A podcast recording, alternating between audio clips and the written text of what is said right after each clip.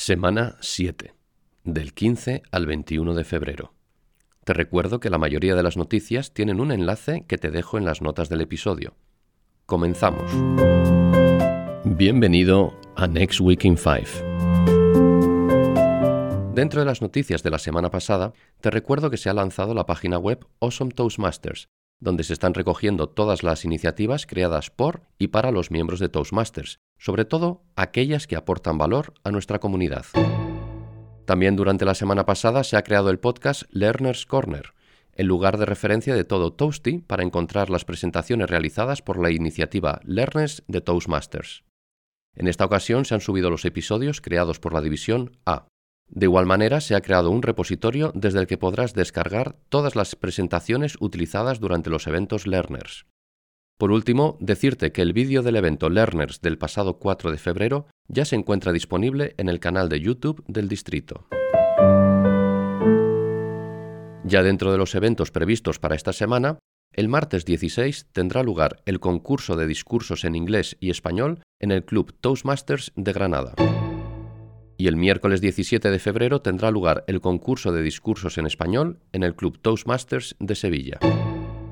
El sábado 20 a las 11 y media de la mañana tendrá lugar el Club Officer Training, COT, organizado por el área A1, A2 y A3, donde podrás aprender acerca de pathways, cómo conseguir socios nuevos, cómo dar charlas online o mixtas y mucho más.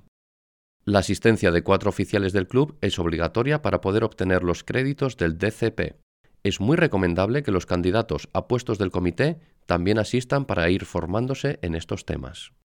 Este evento requiere de registro previo.